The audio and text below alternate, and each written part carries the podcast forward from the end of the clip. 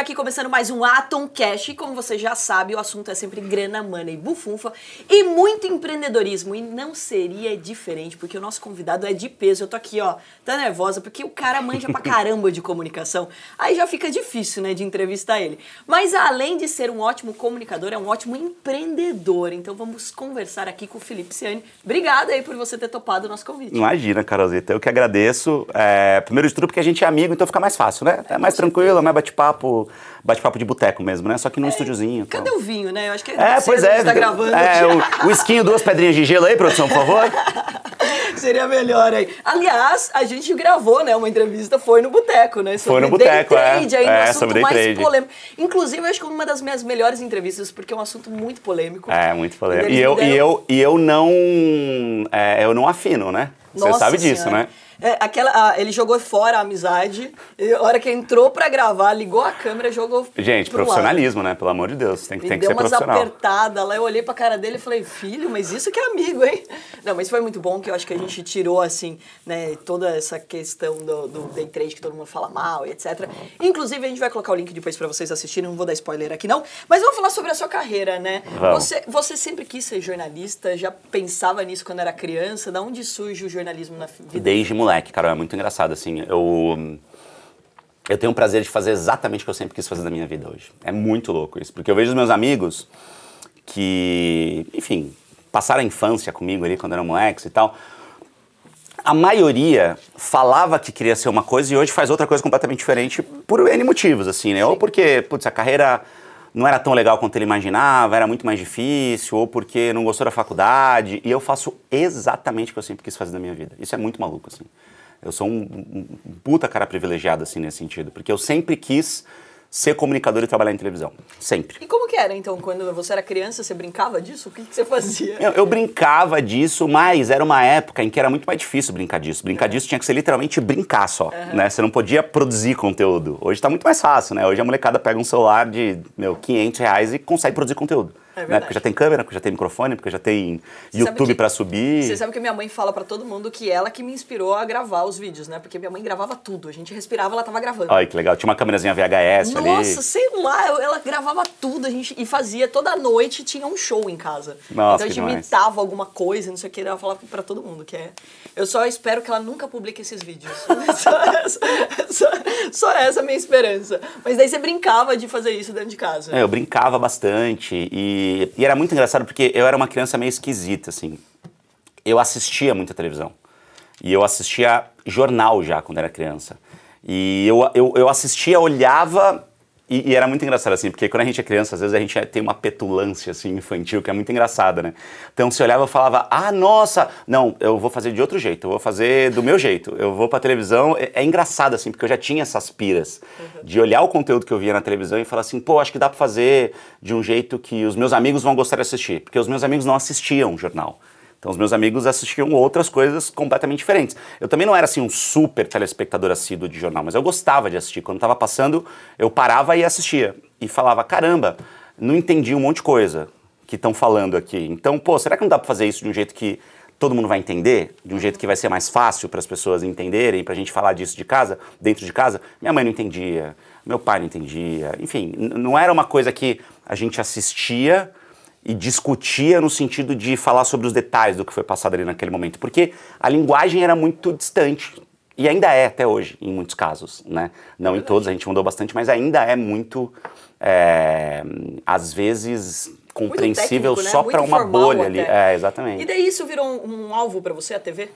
Então, virou porque era tudo que existia naquele momento, uhum. né? Quando eu, eu tô falando assim, eu sou de 84, né? Eu sou mais velho que você. Então, assim, na, né? quando eu era criança, né? Tô falando assim, criança 8 anos de idade, 6 anos de idade, sei lá. Tô falando começo dos anos 90. Uhum. Então, até existia, assim, uma internet engatinhando ali, mas um computador era... Puta, eu vim de uma família... Fazer aquele barulho, né? É, exatamente. Fax modem, né? E, putz, eu vim de uma família que não tinha grana, assim, então a gente não, não, tinha computador, não tinha nada disso. Eu lembro o primeiro computador que a gente teve, minha mãe comprou num consórcio. Olha que loucura, consórcio de computador, assim. E, mas não tinha internet ainda, era mais para jogar jogo. Eu sempre gostei muito de videogame, de tecnologia e tal. Mas demorou muito, assim, até olhar o computador e olhar a internet como uma ferramenta mesmo, de Sim. fato, de produção de conteúdo, porque era uma realidade muito distante para mim, assim. E como que você foi parar na TV? Então, é, é muito engraçado, porque quando eu era moleque, eu estudava, eu estudava numa escola pública, minha mãe trabalhava em, como atendente de loja de shopping, é, putz, meu pai sempre foi um cara muito problemático, aquela, aquela história da classe média baixa baixa, assim, né, brasileira. E fazer faculdade era uma coisa muito distante para mim. Então eu tive algumas pessoas muito importantes ali na minha vida, na escola, que falavam, pô, você é da bagunça ali, mas você tira nota boa. Então, vem cá, deixa eu te explicar o que, que tem aqui à disposição. Não tinha FIES, não tinha nada nessa época. Então, eu tive um, alguns empurrões muito legais que, que fizeram com que, putz, eu pensasse em começar a trabalhar para poder pagar um financiamento de uma faculdade que dava essa possibilidade ali, tá, não sei o que, fui indo, fui indo, fui indo. E aí, no último ano da faculdade, é, eu fiz o processo seletivo para entrar na Globo, em São Paulo, que era um processo seletivo bizarro, assim, que eu jamais achei que eu ia passar, queria muito, mas eram, no meu ano foram 11, é, 2.500 pessoas para 11 vagas. Então, tipo, foi um processo muito, muito bizarro, assim, sete etapas e tal, e eu passei. E aí, no último ano da faculdade, eu entrei na Globo, e aí foi uma outra faculdade, assim, para mim. Foi ali que eu realmente aprendi o que era televisão, entendi o que era jornalismo dentro do audiovisual, é, porque na faculdade a gente tem isso muito muito rápido, você muito passando. Você foi de cara já para as câmeras ou teve algum... O que, que você fez? Não, você... como estagiário a gente passava por, por tudo, tudo. assim. Então ficava um mês no... no cafezinho. É, exatamente. é, ficava um mês no, no SPTV, um mês na Globo News, um mês no Globo Rural, e aprendendo de tudo um pouco. E ficava um mês na reportagem. Uhum. Então eu fiquei acompanhando os repórteres na rua durante um, um, um tempão e tal. Hoje eu nem sei se tem mais, porque mudou muito a legislação também de estágio e tal. Mas ali, quando eu ficava acompanhando os repórteres, eu era aquele moleque engraçadinho ali, que trocava ideia e tal. Então os repórteres deixavam gravar um pouquinho. Então eu pegava o material bruto daquela reportagem, inseria uma passagem minha ali, a hora que eu aparecia falando alguma coisa, aí narrava off, fazia amizade com o editor de imagem, pedia para ele editar para mim no horário livre dele. E aí eu consegui fazer um portfólio. E aí foi com esse portfólio que eu também tive ajuda de é, chefes meus lá dentro da Globo que falaram: pô, você quer ser repórter? Quero. Então vem cá é, deixa eu ligar para algumas pessoas aqui para ver se eu consigo uma vaga para você. Foi o Valtinho, que era chefe de reportagem, que, é, que é até hoje é chefe de reportagem lá na Globo. E a primeira pessoa que ele ligou, é, uma das primeiras, na verdade, foi para o Bona, que era chefe da TV Tem, de Sorocaba. Olha só, então, Sorocaba, Bona, é... no, no, no radar. Aí o Bona virou para ele e falou, oh, não tenho vaga em Sorocaba, mas tem uma vaga em Itapetininga. E aí a minha primeira experiência como repórter foi na TV Tem de Tapetininga. Jura? É. Que legal! Foi muito legal. Você sabe que meu pai dá entrevista lá toda semana? Em Tapetininga? Em Tapetininga, porque a fazenda do meu pai é lá. E daí ele fala bem, fazendeiro geralmente né, não gosta Sim. muito de falar nas câmeras. Todo, ele é muito mais famoso que eu. Ele, toda semana ele tá. Eu, Celebridade gravou, local. Ele, não, essa semana a gente gravou com ele e todo mundo adora ele lá. Ai, que legal. Di, direto. Assim. Não, ele é uma figura também, né? E aqui do lado também, né? É. E daí, você vai pra TV Tendi, Tapetininga, em que momento também, assim, né, que a gente sabe da tua história aí, você foi disruptivo, né? O jornalismo, ele era muito mais certinho, tradicional, uhum. tudo mais. E não é o teu caso, né? Vamos lá. N nunca você... foi, você já, já chegou chegando, assim, gravando de uma forma mais Não, não, porque eu não sabia fazer. Uhum. Né? Então, tipo, não adianta a gente querer disruptar um negócio que a gente não conhece. Ótimo. Né? Então, tipo, a gente primeiro precisa conhecer Seguir muito. As regras, né? Não, a gente precisa muito conhecer muito bem uma regra para quebrar essa regra. Como é que eu vou quebrar Sim. uma regra que eu não conheço, né? Então, hoje tem muita gente, muita molecada ansiosa que quer disruptar um mercado que não faz ideia de qual é. Então, é. você não consegue fazer isso. Então, as primeiras reportagens em Tapetininga que eu fiz, eu fiz de terno e gravata, uhum. né? Fui ali a favor... Como todo mundo. Como todo mundo. E quando tinha... que sai a gravata da vida do Felipe? Ah, assim, foi muito gradativamente, porque eu, eu, eu, eu dei um rolezaço pelo interior de São Paulo. Então, de Tapetininga, eu fiquei um tempo em Santos, aí de Santos eu fui para Dracena, de Dracena eu fui para Presidente Prudente. E aí eu fui ficando um tempasso nessas afiliadas da TV Globo. E, e, eu sempre sou muito grato por ter tido a oportunidade de errar em vitrines relativamente pequenas, entre aspas, uhum. se a gente comparar com São Paulo. Claro. Né? Então, obviamente, essas regiões são super ricas, com é, populações super é, é, relevantes, mas não dá para comparar com São Paulo. Claro. Então, quando você começa numa vitrine menor, você erra para menos pessoas. Uhum. E até hoje, uma coisa que eu sempre falo na Albu, o Rafa tá aqui, que é meu sócio, nunca me deixa mentir, que eu falo, gente, vamos errar. Hoje é mais uma oportunidade de a gente cometer erros novos. Uhum. gente não pode cometer os erros que a gente cometeu ontem. Os erros que a gente cometeu ontem a gente usa para aprender e hoje cometer erros novos para sempre estar no limiar da inovação, da criatividade e, e, e conseguir ir saindo da caixa. Então errar faz parte do processo, mas não dá para cometer os mesmos erros sempre. Então esses primeiros erros mais básicos eu cometi no interior. E aí eu fui aprendendo, aprendendo, aprendendo, aprendendo, até que meu trabalho começou a chamar a atenção do pessoal de São Paulo, que já me conhecia, porque falava, olha, o estagiário cresceu. Sabe aquela coisa assim, né? olha, deu certo. É, o menino tá crescendo, aqui. exato. Mas na verdade eu sempre tive uma relação muito boa assim, com o pessoal de São Paulo, com os, com os chefes e tal. E eu nunca perdi o contato. Sempre, né, tem aquela coisa política, de manda um e-mail de vez em quando, uhum. oi sumido, não sei o que tal, aí manda a reportagem que você fez, não sei o que. E depois de uns dois anos e pouco, assim, mais ou menos, que eu tava hum, rodando, assim, o interior de São Paulo, aí eu fui chamado para cobrir um fim de semana, é, na época acho que da Mona Lisa, da Mona Lisa Perrone. É, e aí vim um fim de semana, depois vim no outro, aí vim cobrir férias. Dessas férias eu fiquei quase seis meses trabalhando direto aqui na Globo de São Paulo, ainda emprestado pela TV Fronteira, que era a emissora afiliada lá em Presidente Prudente. Só que quando batia, se não me engano, cinco meses desse empréstimo, a, a, a Globo era obrigada a te contratar, uhum. né, legalmente. Você não podia mais ficar é, sendo contratado por um lugar e trabalhando em outro. E aí você precisava ficar três meses fora para poder voltar de novo emprestado. E normalmente era um caminho comum, assim, até você ser contratado para o São Paulo. Você precisaria ter um pouco mais de experiência naquela época. E aí o que, que aconteceu? Eu saí e nessa, nesses três meses de carência para eu voltar, o SBT veio atrás de mim. E aí me contratou para ser repórter especial em Brasília. E era uma oportunidade que, putz, eu queria muito, assim, né? Porque eu acho que todo comunicador precisa ter a experiência de morar em Brasília. De entender o Congresso, de entrar lá dentro, saber o que é uma comissão. Mas daí, voltou o terno e gravata pra vida do Felipe? Não, não voltou. Porque ali eu já, eu já, já, já, já tava já começando a ser conhecido. Uhum. Já tinha um nome, não precisava impressionar eu, eu, eu ainda não tinha um nome, uhum. assim, mas já estava chamando a atenção do mercado. Tanto que o SBT veio atrás de mim, né? O diretor uhum, na época... O Nicolau veio atrás de mim, fez uma proposta, putz, que era quatro vezes o meu salário, que não era muito dinheiro, mas é que eu ganhava muito mal. Então, então na verdade, não era difícil quadruplicar o meu salário na época. E aí fui pro SBT, fiquei quase três anos lá, só que aí já com uma prerrogativa de, ó, esse cara aqui tá chegando, esse cara, ele já tem um olhar um pouco diferente sobre as coisas, então vamos deixar ele falar de política do jeito dele.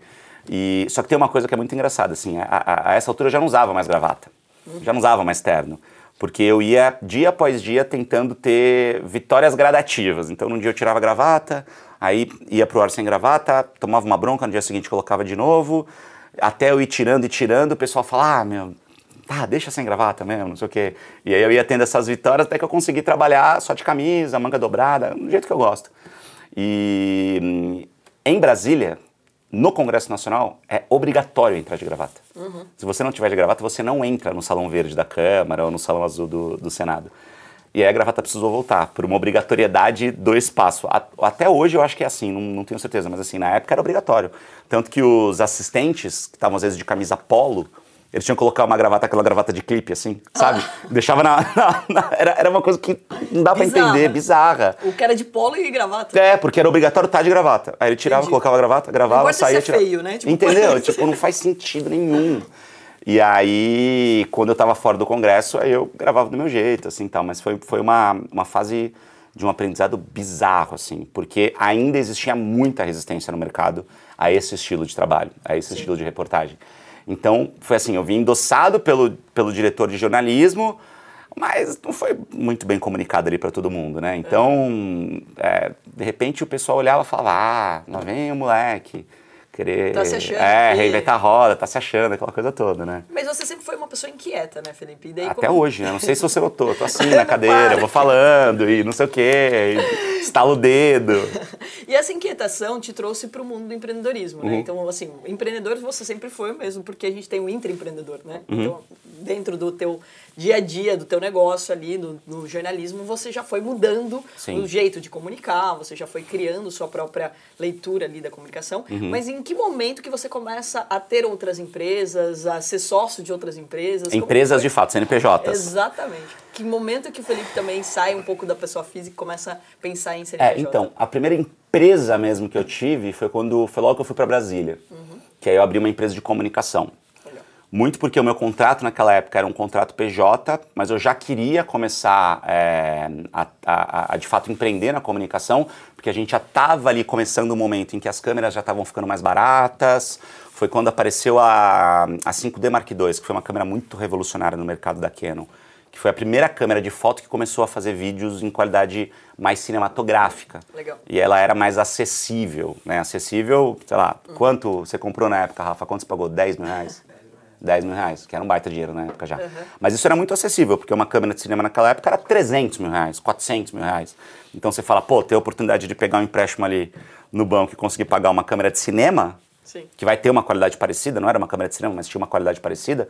Então ali eu falei, putz, já dá para começar a brincar disso. Então abri a empresa muito é, para prestar serviço para o SBT, mas também já comecei a a fuçar o mercado, estudar pra caramba, começar a comprar equipamentos. Então, dentro do próprio SBT, você já viu uma oportunidade de já. vender um serviço para eles? É, exatamente. O trabalho. serviço que eu vendia para eles era o meu trabalho. Era eu, de fato, como repórter. Mas a empresa eu já comecei a olhar para o mercado de um outro jeito. Legal. E já comecei a fazer alguns testes, já comecei a a fazer vídeos com amigos lá em Brasília, mas ainda não de fato oferecendo para o mercado, Sim. propriamente dito, mas muito mais como um laboratório, porque desde sempre eu já tinha planos, já tinha feito todos os cursos do Sebrae que você pode imaginar, já tinha me juntado com amigos para tentar abrir, sei lá, assessoria de imprensa na época da faculdade ainda, assim, então sempre...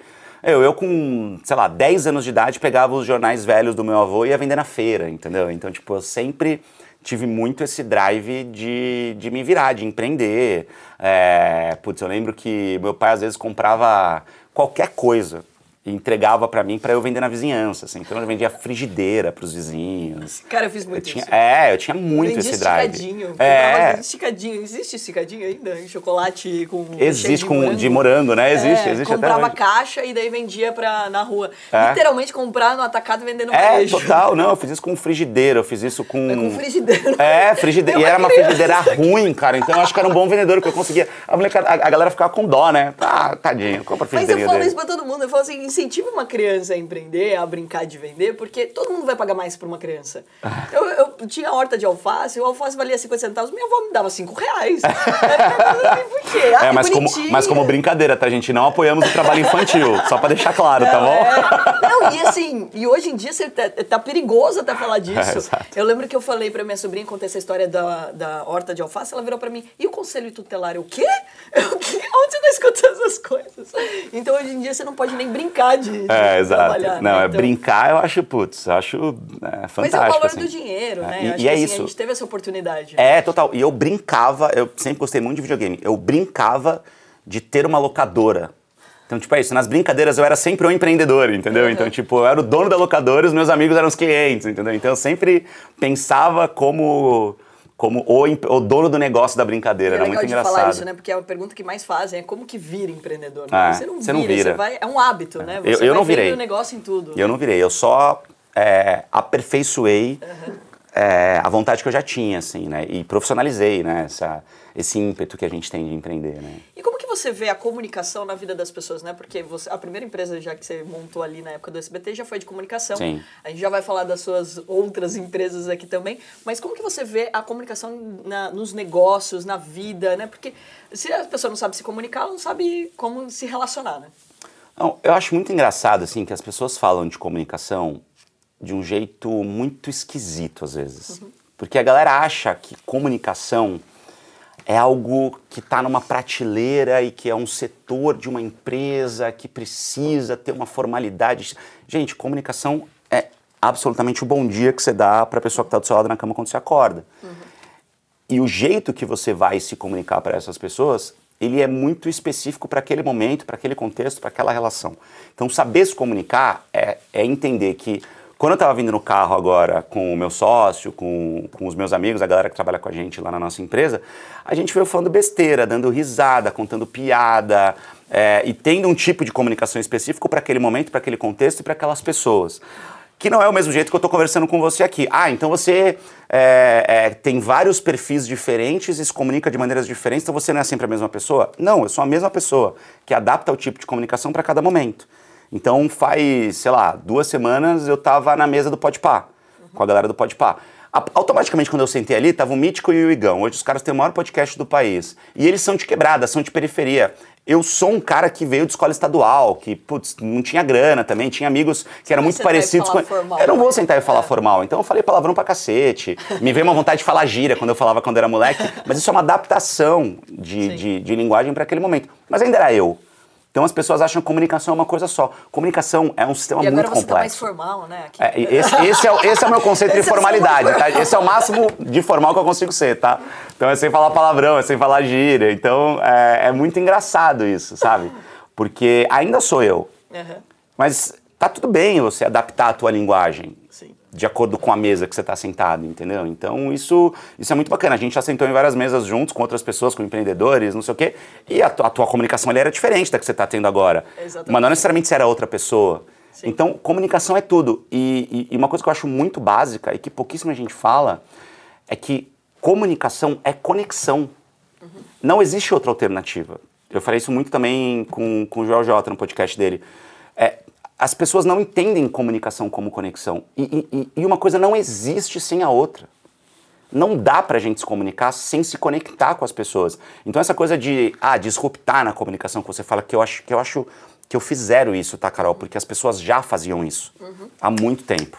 Por algum motivo, a gente teve ali, principalmente na década de 80, 90, um movimento muito grande de pessoas de impresso indo para a televisão. E isso, de uma certa forma, encaretou um pouco o processo, porque eram pessoas que eram muito voltadas só para o texto e não para a imagem. E só para a informação, entre aspas, ali especificamente. E aí a gente criou um formato que é maravilhoso, que é incrível, que funciona, mas que não preza pelo entretenimento. É muito formal. Muito É técnico. muito formal, é muito técnico. E eu não acredito muito nesse, nesse formato, porque eu acho que esse formato só conversa com o seu colega. Ele só conversa com a sua bolha. E a gente tem que fazer uma comunicação que, que, que é para todo mundo. Eu quero que esse podcast aqui que a gente está fazendo, que apesar de ser um podcast que tem o Torinho e que é um podcast sobre grana, sobre dinheiro, ele seja compreensível para minha mãe. Eu sempre falo da minha mãe nas entrevistas que eu faço.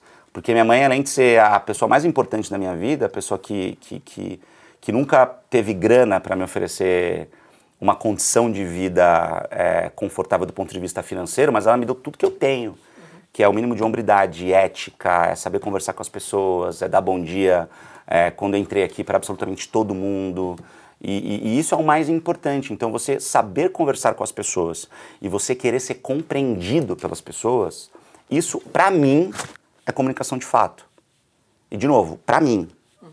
Porque eu, não- eu não vou ter a petulância de virar aqui e falar assim: comunicação é isso e ponto. Sim. Isso é o que é comunicação para mim, é o que eu entendo por comunicação. É o que me fez ser o comunicador que está sentado aqui nesse momento. Então, alguma coisa eu acho que no meio desse caminho eu fiz certo para conseguir é, ter a carreira que eu tenho. Né? Não que seja incrível ou, ou não.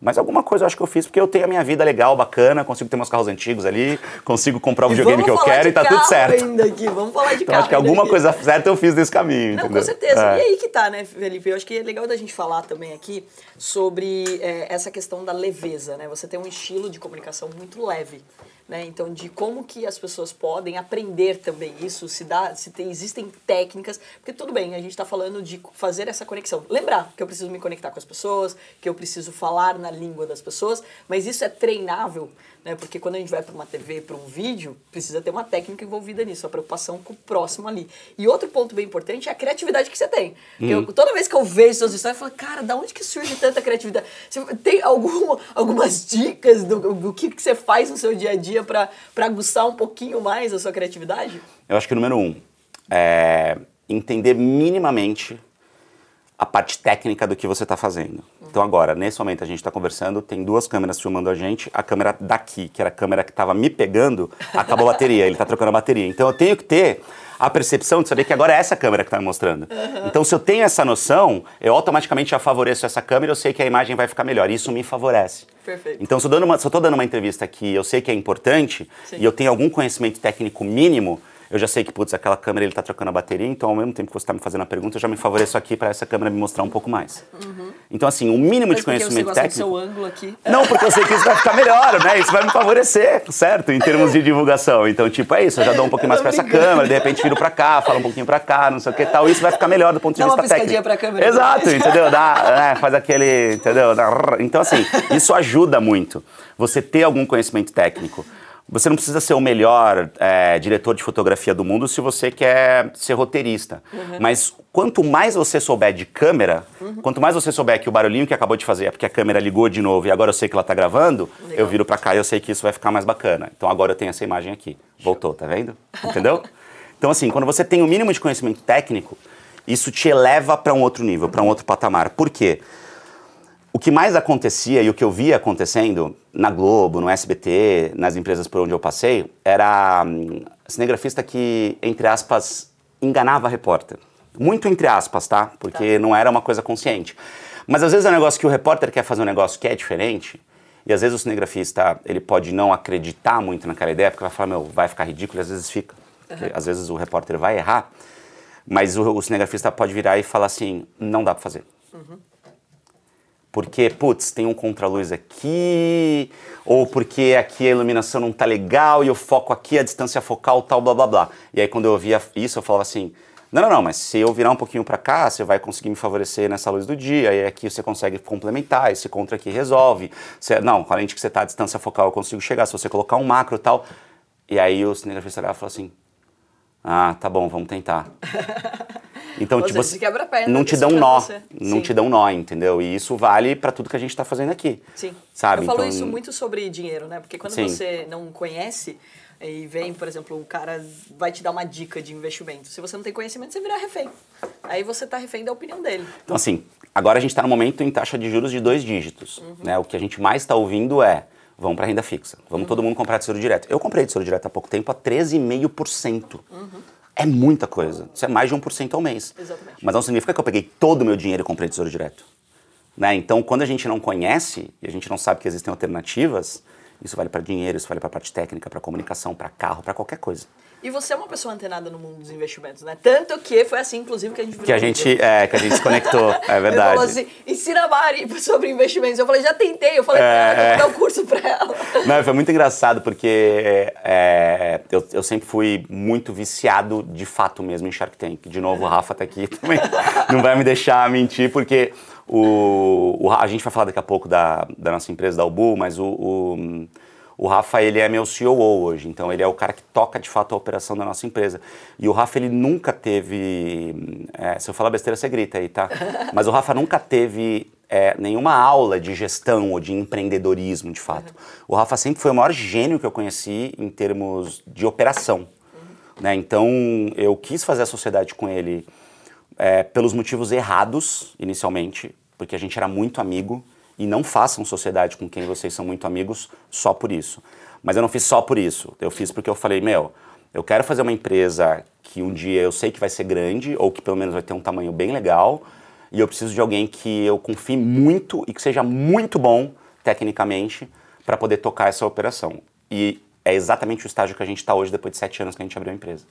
Então, é, é, é, você ter pessoas em quem você confia muito. No meio desse processo, a gente trouxe para perto pessoas em quem a gente confiava muito, em quem a gente era muito amigo, se frustrou, não deu certo, que está tudo bem também, faz parte do processo, mas foi assim que esse, que esse negócio surgiu. E a tua pergunta anterior era, ah, criatividade é treinável? Total. E eu treino a minha todo santo dia. Então, é, eu sempre falo que a criatividade ela nasce de referência. A criatividade ela não, não pipoca à toa. Porque se você é criativo, mas você não sabe como transformar a sua criatividade em algo palpável, a sua criatividade ela não vale de nada. Sim. Então o que, que a gente mais vê? São pessoas que se acham grandes empreendedoras, mas na verdade são pessoas que têm ideias. Sim. E uma ideia não é uma empresa. Você sabe disso muito melhor do que eu. Nossa, quando as pessoas chegam para mim e falam assim, eu tenho uma ideia. Eu falo, gente, ideia tem um monte, eu preciso de gente executando, pelo Você entendeu? amor de Deus. Você entendeu? Não e tem eu, como. E né? eu, de novo, sem, vou repetir aqui vários mantras que eu sempre falo na Ubu. A gente é executor. Não existe empreendedor que não seja executor. Porque senão você, você vira um, cara de grandes ideias. Eu tenho muitos amigos, não muitos, mas eu tenho alguns amigos que são amigos mesmo, que eu tenho, já tive essas conversas várias vezes. Sim porque são pessoas incríveis, inteligentíssimas, pessoas super capacitadas, mas que não executam, Sim. porque tem medo. Eu falo, cara, num país onde hoje, analisando hoje como as coisas estão, quando a gente começou era tudo muito mais difícil, uhum. né? Quando tudo era mato, né? No empreendedorismo ninguém fala. Sim. Mas a gente não fala que a gente é empresário. Porque a gente é empreendedor, porque empresário é simplesmente o dono da empresa. Sim. E ser o dono da empresa é, pode ser, sei lá, ir lá, colocar dinheiro e tá tudo certo. Não, a gente é empreendedor. É outro rolê, a gente empreende. A gente todo dia olha para a empresa, rega, aduba, faz o negócio crescer, erra, corta a folha errada, mas vê florescendo, vê o negócio, o negócio, o negócio crescendo. E isso também é treinável, assim como a criatividade. Então, assim como eu sempre devorei, por exemplo, todos os episódios de Shark Tank, e você aprendeu a empreender lá também? É, aprendi lá também. Não, lá me ajudou super também. É, não, é um, é um braço super, foi um braço super importante para mim. Mas desde sempre, é isso. Eu sempre fui muito atrás do Senai. Sempre, é, putz, a primeira vez que eu ouvi falar de Endeavor, eu fui atrás da Endeavor. É, sempre consumi muitas coisas. Então, quando entrei na CNN, é, tem muito esse exercício também de você olhar para dentro e enxergar quais são as suas, é, as suas deficiências. Né? A partir do momento que a gente se acha muito fodão, acabou. Sim. Aí esquece, aí você vai quebrar. Aí você de fato vai, vai se ferrar no mercado. Mas quando eu entrei na CNN, eu falei, cara, a CNN é uma marca internacional, eu acho que eu não sou um cara muito bom de, de relações internacionais. Falei, putz, vou estudar relações internacionais. E eu sempre fui muito chato com o que estudar e onde estudar. Fui pra GV, falei, vou fazer um curso de RI na GV, mas putz, eu quero também dar uma olhadinha para mercado, quero continuar nesse, nessa minha visão. E aí eu fiz um MBA. Então, que eu sabia que ia ter disciplinas de negócios internacionais, de internacionalização de empresas e tal. E isso me traz um monte de coisa, tipo o Tagli, que está aqui com a gente hoje. O Tagli é, é nosso consultor de negócios na UBU e eu conheci no, no MBA. Então, entra aí uma outra parte muito importante para mim, que é networking. Então, hoje eu entendo que o meu negócio é, acho que pelo menos 50% é, é, do andamento dos meus negócios é por causa do network que eu crio. É a gente saber ser agregador, é a gente conversar com as pessoas, é a gente entrevistar alguém que é legal e nunca esquecer de pedir o contato no fim. É mandar um WhatsApp e falar, pô, foi bacana, vem aqui tomar um café para você conhecer a Albu. Isso hoje é basicamente o que eu faço na Albu. Hoje Então você eu... usa todo esse networking, inclusive das entrevistas, né? Porque muita gente Total, de peso passa na. total, né, o tempo pelo teu- inteiro. pelo teu estúdio. O tempo inteiro. A pessoa pode até que- não que- querer não me dar o telefone dela, mas eu vou pedir. Entendeu? Eu vou pedir. Mas é difícil de tomar não, né? Quando você chega numa, numa É, certa difícil, altura, é, é principalmente difícil. quando você tem um, né, uma CNN, quando É, você é um é, jornalista já né, consagrado, é difícil uma pessoa falar assim, não, não quero conversar com você. Felipe. é, não, é muito Desculpa, legal. fala com a minha secretária. Não, isso é muito bacana, porque assim, hoje é, eu, eu tenho. É, é sorte também, tá? Eu, eu não gosto daquelas pessoas que falam, ah, não, nunca foi sorte, sempre foi trabalho duro, sempre foi Deus, tudo isso ajuda. Mas a sorte também, ela tá do teu lado, sempre. A diferença é que a sorte, ela chega para pessoas que também não sabem aproveitar essa oportunidade, né? Então, eu acho que a sorte bateu muitas vezes na minha porta e eu fui lá e aproveitei. Porque quando eu entrei no, no- na Globo, lá naquele processo seletivo de 2.500 pessoas para 11 vagas, que dava 200 e tantos por vaga, eu não era melhor do que essas 200 e tantas outras pessoas que estavam disputando essa vaga comigo. Eu tive a sorte de, do recrutador naquele momento ver alguma característica em mim que ele achou legal, que ele não viu nas outras pessoas, e aproveitei essa oportunidade. Então eu acredito muito nisso.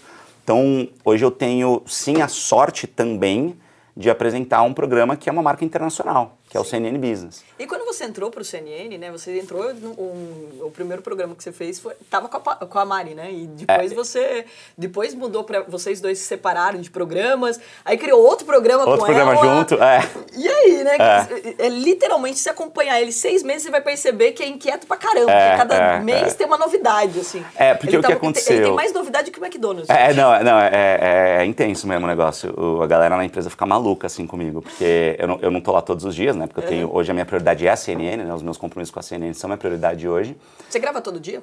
Não gravo todo dia, eu, eu concentrei todas as minhas responsabilidades com a CNN, em, eu, eu concentro né, em dias específicos da semana, onde eu gravo pra caramba, assim, tenho uma dedicação real total para eu poder ter é, outros dias de dedicação às minhas empresas. Então é assim, Legal. que, é assim que eu me divido. É, mas é sempre muito intenso, né? Eu participo sempre de todas as reuniões, eu escrevo muitos roteiros ainda, tipo, eu, eu, eu preciso, eu entendo que eu preciso ainda é, dar muito a minha cara para os projetos que eu participo, que acabam sempre sendo muito autorais, né?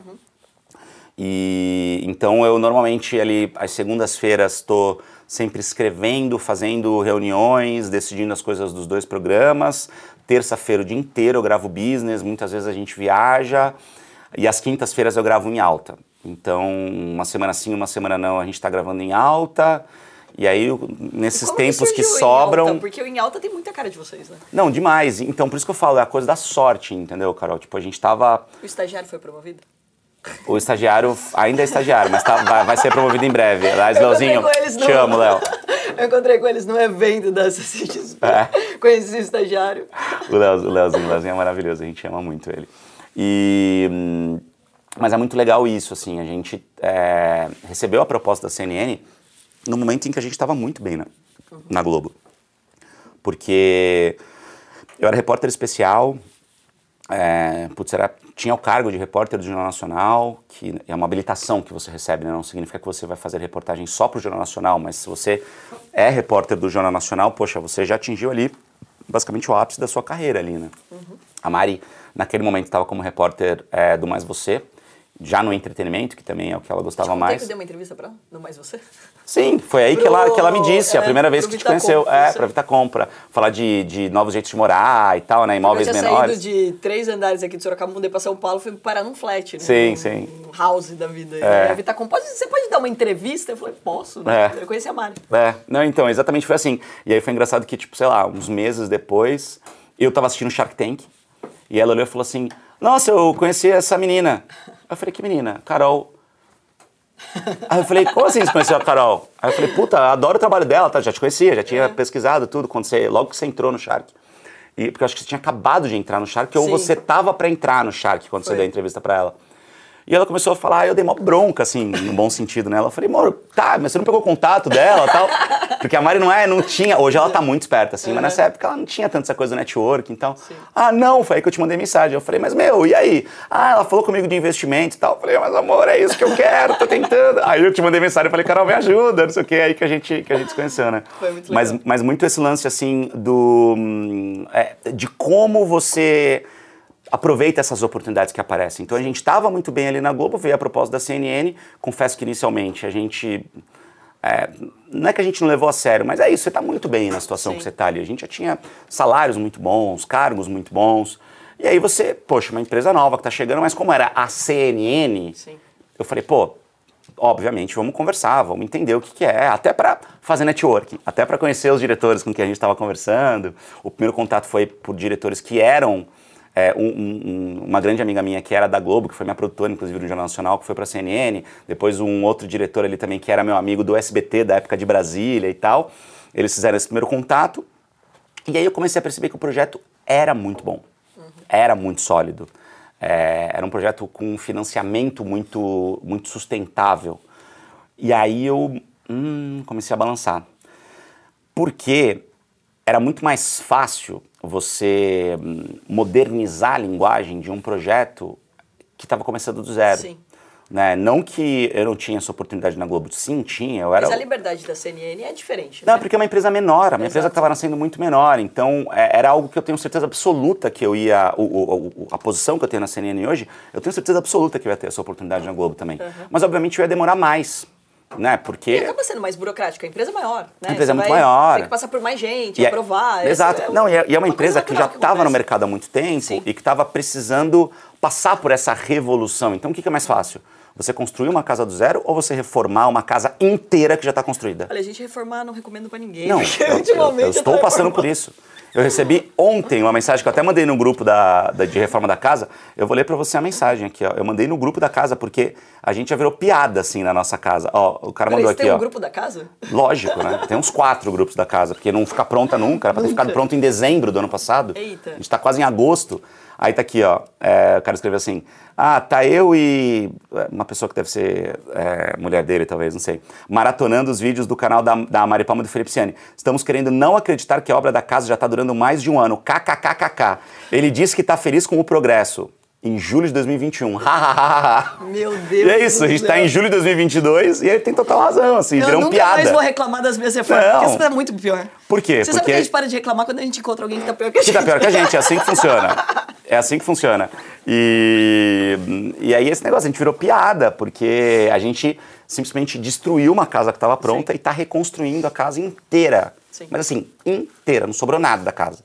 Era muito mais fácil ter construído do zero. Então a CNN era isso, É. né? Era a oportunidade de construir do zero e ajudar a construir. Então foi isso que me chamou muita atenção, por causa desse nosso instinto empreendedor, de ajudar a colocar esse negócio de pé, né? E até pensar modelos de negócio juntos, assim, sabe? De possibilidades de projetos e coisas que iam trazer uma viabilidade financeira ainda maior. Demos pitaco um monte de coisa. E aí eu olhei e falei, putz, o projeto é muito bom, é muito moderno. É, a CNN já chegou se posicionando como uma grande produtora de conteúdo e não só como uma televisão. Sim. Então hoje a audiência dos meus programas ela é, ela é muito maior no digital uhum. do que na televisão. E tá tudo bem, e, e, faz parte do projeto. Então isso que me seduziu muito. Eu falei, putz, está muito mais alinhado desde já com o que eu entendo. É, e, e, os dois juntos, né? A gente fala muito sobre a internet, quando expandiu, mas um programa que é só online também não tem, né, a, assim, não, tem a autoridade que tem uma TV. É, exato. Né? E que uma bandeira como o CNN, por exemplo. Sim. Né? Então, por mais que você pegue e faça um baita de um conteúdo, e a gente tem vários casos de youtubers que cresceram pra caramba, é maravilhoso os programas. Sim, sim. Mas você está com uma bandeira CNN, obviamente, abre você tem uma chancela portas, né? muito forte, né? Abre muitas portas. É. Que foi o que aconteceu, por exemplo, quando eu fui pro Shark, eu falei, cara, você fala que você é Shark, eu hoje me apresento né, no mundo todo, então sempre tive muito contato com o mercado financeiro nos Estados Unidos. E aí você fala aí em Nova York, putz, eu sou CEO de uma empresa de capital aberto. Legal. Ah, eu sou Shark no Shark Tank Brasil. Shark! É, como assim, Shark, né? Nossa. Eu falei, gente... É engraçado é, isso, né? É bizarro, né? E daí quando você fala de uma Sony também, então, ou seja, é toda uma chancela que traz, é isso, né? Que é. abre um monte de portas e apareceu um monte de oportunidades desde que eu entrei no Shark também, né? É. E daí vocês criaram também o um programa em alta. Isso foi criação de vocês? Foi da CNN? Foi um, um como que surgiu isso daí tudo? Então, a gente. Essa é, provocação para foi uma foi, foi uma. Eu acho que foi uma coisa assim. A gente entrou na CNN para fazer um programa que, na prática, ele não, não pôde ser feito do jeito que, que a gente desenhou, uhum. por causa da pandemia. Uhum. A gente estreou é, a CNN uma semana depois que a OMS tinha decretado pandemia. Então, assim, não tinha como fazer uma coisa é, de infoentretenimento que a gente acreditava naquele momento. Tava tudo muito maluco, tava todo mundo voltado para um negócio que estava acontecendo que ninguém entendia o que era direito. A gente só sabia que era um negócio de proporções, assim, globais. Então, não tinha como a gente querer soltar, não tinha como a gente querer fazer algo realmente que a gente acreditasse naquele momento. Então, a gente foi para fazer um produto que na prática nunca existiu, por conta do momento do mundo. Realmente não tinha como fazer.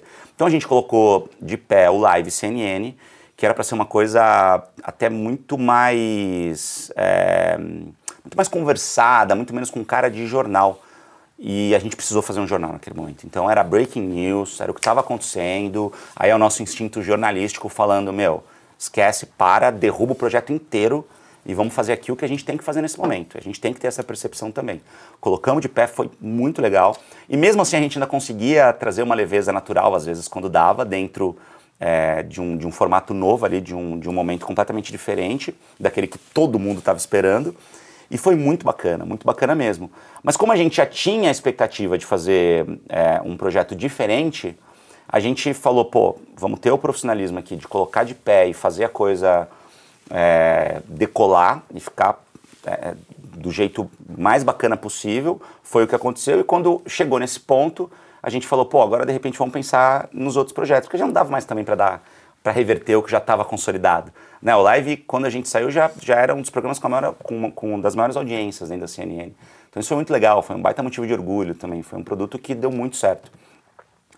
E aí a Mari saiu primeiro, porque veio o projeto do Tonight, que também era uma outra marca é, internacional, que foi super bacana. E a Mari ali viu a oportunidade de realmente colocar em prática algo muito mais próximo daquilo que, que a gente queria fazer desde sempre.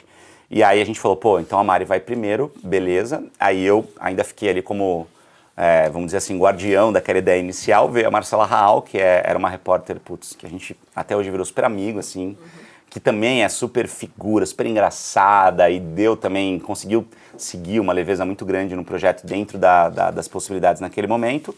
E aí logo depois veio o projeto do business. E aí foi quando eu saí para fazer o que eu acredito que é o infoentretenimento. Então é a gente sim falar de notícia, sim falar de informação, sim não deixar nenhum dado de fora, mas do nosso jeito. Né? Ficou muito legal, né? Porque vocês falam de uma forma leve. É, né? então, é, o business, ele, eu sou muito suspeito para falar do business, assim. Porque o business, é, eu tenho a sorte de conseguir ter colocado de pé, ajudado, né, claro, a colocar de pé três projetos do zero.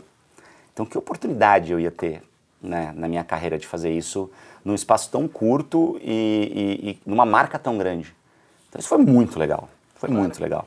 E, e te dá gás pra você querer fazer mais coisas, trazer É. mais ideias, né? Porque quando vão te dando espaço, você vai fazendo. É isso. Você Não, vai e- querendo trazer mais ideias, você a- vai querendo melhorar. E, era, e sempre foi um sonho, assim, porque o, o, o- o vice-presidente, que, a quem eu respondia direto, a quem eu respondo direto ainda hoje, ele, a gente sentou na mesa, falou, meu, é, a gente está querendo fazer um projeto, a gente quer que você toque, e, e é isso. Eu falei, tá, mas o que, que vocês pensam? Ele falou, você que me diz. Eu falei, é sério? Ele falou, é sério. Aí eu falei, cara, que sonho, né? Aí fiz um super projeto, aí mostrei pra ele, a gente foi discutindo juntos e tal. Aí o Naka tava lá, o Naka a gente já tinha uma uma sintonia muito grande que a gente descobriu no live, fazendo as entradas de economia, sempre foi um assunto que eu é gostei. O Naka é maravilhoso, assim. E o Naka, para quem não sabe, né, o Fernando Nakagawa, ele, ele era editor de economia do Estadão.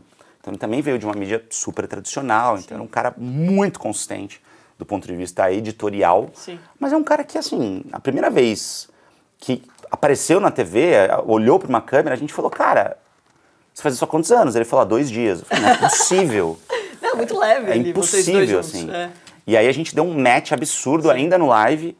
E aí quando veio o projeto do business, a gente falou, foi muito natural. Falar assim, vamos É fazer o. Naka Projeto, é o Uhum. Naka, entendeu? E aí virou um programa que é, assim, das coisas mais incríveis que eu já fiz na minha vida. É um programa de economia e de negócios que a gente faz dando risada do começo ao fim. É muito Até legal. no boteco eles gravam, Não, de day trade, foi a gente grava no boteco e de day trade. A gente, Só não semana passada... comer enquanto a gente tava Exatamente. gravando. Não, eu até Só comi, que- porque não, vocês estavam depois- falando muito. Ah, não, você- Vocês estavam falando, ah, fala aí, eu pegava um bolinho lá.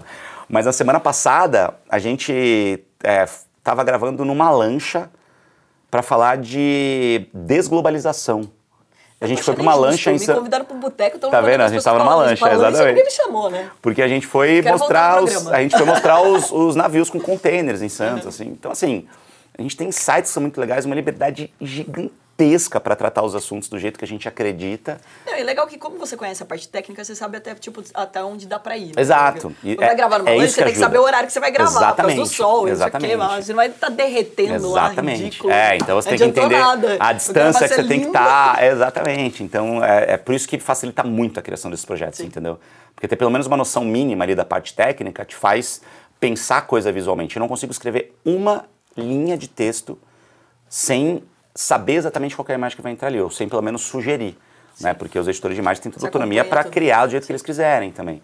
Mas Aí eu já, já penso, eu já já escrevo e já roteirizo sempre pensando na imagem que vai estar associada àquilo, entendeu? Perfeito. Nas É pausas e tudo. Felipe, vamos falar um pouco da Albuquerque. Como que surge? Por que, que você apelidou ela de Albu já, né? Você não quer falar Albuquerque, a empresa? Não, é que, é que Albuquerque é muito grande, né? A gente chama no dia a dia, a gente fica falando Albu, Albu, Albu, e ficou Albu, assim, é muito engraçado. Quando que ela surgiu? Qual o propósito da empresa hoje? A Albu nasceu oficialmente, assim, com CNPJ em 2015. Legal. Mas ela começou a ser pensada pelo menos assim uns dois anos antes, porque eu e o Rafa, que é que é meu sócio, é, um dos meus sócios hoje, né? A gente pensou a empresa para ser uma coisa assim, vamos pegar o armário de equipamentos que eu tenho em casa e juntar com o seu armário de equipamentos da sua casa, vamos fazer um armário só?